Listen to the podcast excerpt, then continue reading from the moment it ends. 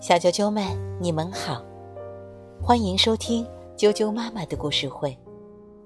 我是哀酱妈妈，今天继续给大家带来《木偶奇遇记》的故事。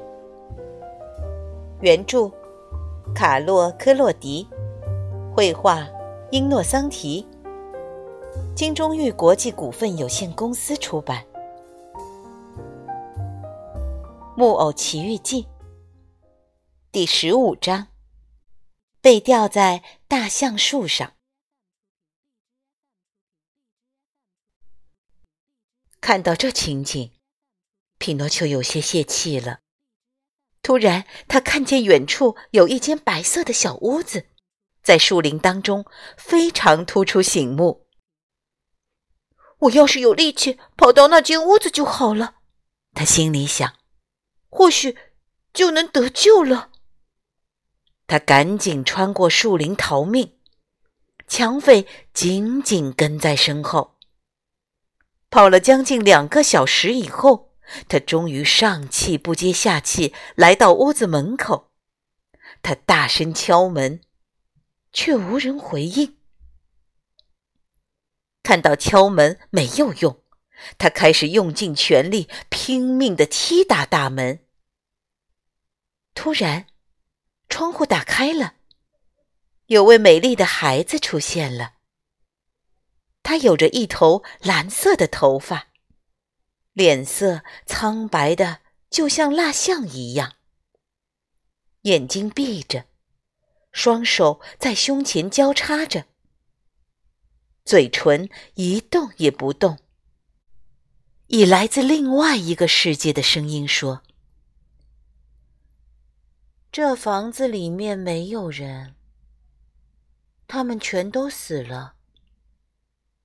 至少替我把门打开吧。”匹诺丘祈求着喊道：“我也死了。”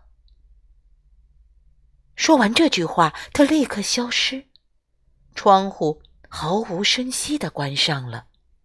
“开门吧！”匹诺丘说，“请可怜可怜一个男孩子，他身后有坏人在追他。”可是话还没有说完，伊琳。就被抓住了。先前那两个可怕的声音威胁着说：“你再也逃不掉了。”匹诺丘觉得自己就要完蛋了，浑身发抖，连藏在舌头下面的金币也发出了声响。那么现在，抢匪问匹诺丘：“你张不张开嘴呢？”啊？不回答吗？让我们来帮你吧。抢匪拔出两把像剃刀一样锋利的长刀子，他们用力捅了匹诺丘两刀。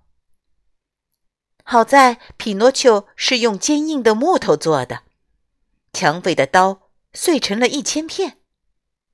抢匪手里只剩下两个刀把，他们面面相窥。我知道怎么办了，其中一个说：“把他绞死，把他绞死。”另一个重复说：“他们把匹诺丘的手臂反绑在身后，把绳索套在他的脖子上，吊在一棵大橡树的树枝上。但是三个小时过去了，匹诺丘的眼睛还是大大的睁着。”杀手不想再等下去，他们对匹诺丘说：“明天再见吧。等我们明天回来的时候，你就死了，嘴也会张得很大。”说完，他们就走了。同时，天空刮起了北风，吹打着匹诺丘，使他非常剧烈的摇摆着。勒住脖子的绳索也更紧了，让他无法喘气。渐渐的，匹诺丘的眼神暗淡下来。他多希望有人可以在这时候拯救他。同时，他想到可怜的父亲，想到自己就要死去，他结结巴巴地说：“爸爸，爸爸，要是你在这里，该有多好呀！”之后，他再也说不出话来了，闭上眼睛，张开嘴巴。身体越来越僵硬。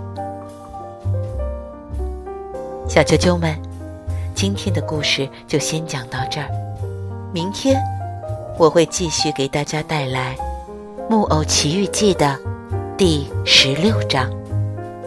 明天见。